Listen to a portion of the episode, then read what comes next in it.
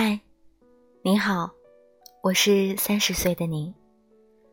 也许你还觉得有点意外，但不要怀疑，我的确是你，是未来的你，经历过你现在经历的一切，也遇见了你还没有经历的未来。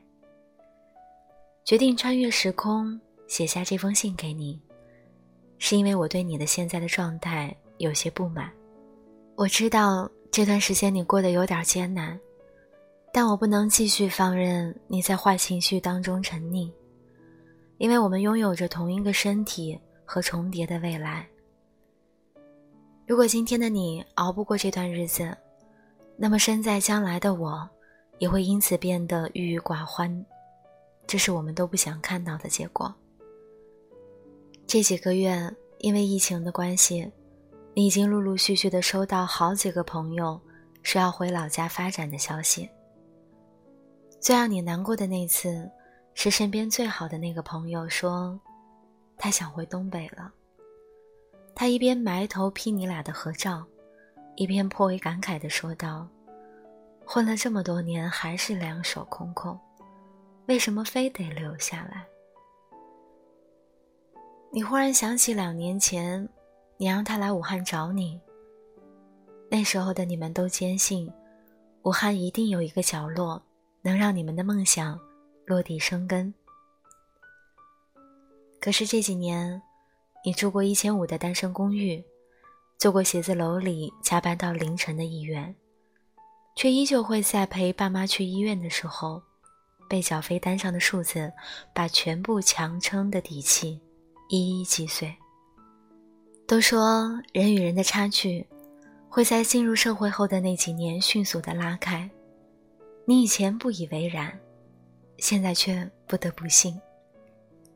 这几年身边的朋友，有人创业，有人出国留学，有人在职场当中平步青云，大家都在自己的人生一路驰骋，好像就只有你收获平平。我理解你的踌躇和迷茫。但不允许你妄自菲薄、自暴自弃。你一定要记住，你不比任何人差。现在的生活不太如意，只是因为每个人都有自己成长的时区。有人年少成名，也有人大器晚成；有人早早的步入婚姻，也有人享受单身的快乐。人生不是比较，你只需要在自己的时区当中。过好每一个当下，生活自然会在合适的时候把属于你的礼物双手奉上。你还记得十八岁生日吗？你扬着笑脸许下了“我有爱情不将就”的愿望。可是最近你是怎么了？你怎么可以有了随便找个人嫁了的念头？那天爸妈说有个不错的家乡亲戚在武汉，让你加一下对方的微信，没事儿多联络，这样人家遇到合适的男生才会想着介绍给你。你明明心里很抵触，但还是乖乖的主动添加了那个连面都没见过的亲戚，并像写商品的详情一样，把自己的身高、年龄、收入、爱好一一罗列。见完相亲对象的那天晚上，所有人都来问你，印象怎么样，有没有可能继续发展？你嗯嗯啊啊的回复他们说，挺好的。其实根本想不起来你们见面到底聊了些什么。但爸妈和亲戚们却因为那句“挺好的”变得很兴奋。他们纷纷给你出招，有人告诉你，跟对方聊天的时候要主动一点，积极一点。也有人提醒你打探一下对方的收入和家庭情况。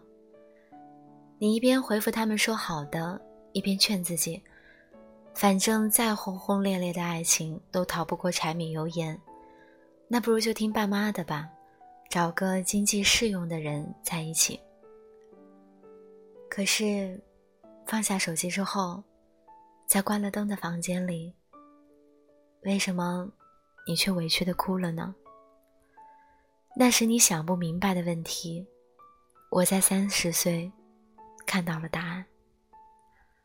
我可以告诉你，没有心动的婚姻能带给你安稳，却给不了你幸福。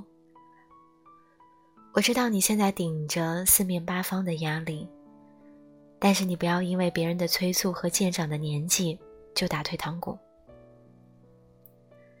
如果你在二十几岁，因为年龄而匆匆开始了一段感情，甚至步入婚姻，那么你就会错过之后那个温柔周全的人。所以别急，你只要埋头努力和一路向前就好。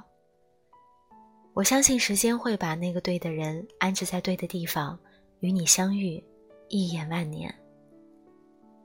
人们总爱说三十而立，所以在大多数人的设定当中，三十岁的人生就应该有足够的余额，有美满的家庭，有成功的事业。可是当三十岁一天天逼近，你变得越来越恐慌，恐慌又滋生出自卑，自卑让你怯懦，让你畏首畏尾。但是你知道吗？黄渤二十六岁才开始考上大学，齐白石五十六岁转变画风之后才名声大噪的。肯德基老爷爷更是六十岁才开始创业呢。那么这样说来，年龄到底是羁绊，还是一个简单的数字？完全取决于你自己怎么想。时间存在的意义，不是标上刻度的告诉你在什么年纪做什么事儿，而是告诉你你在哪一年决定要去做一件事。几年过去之后，你是成功了还是失败了？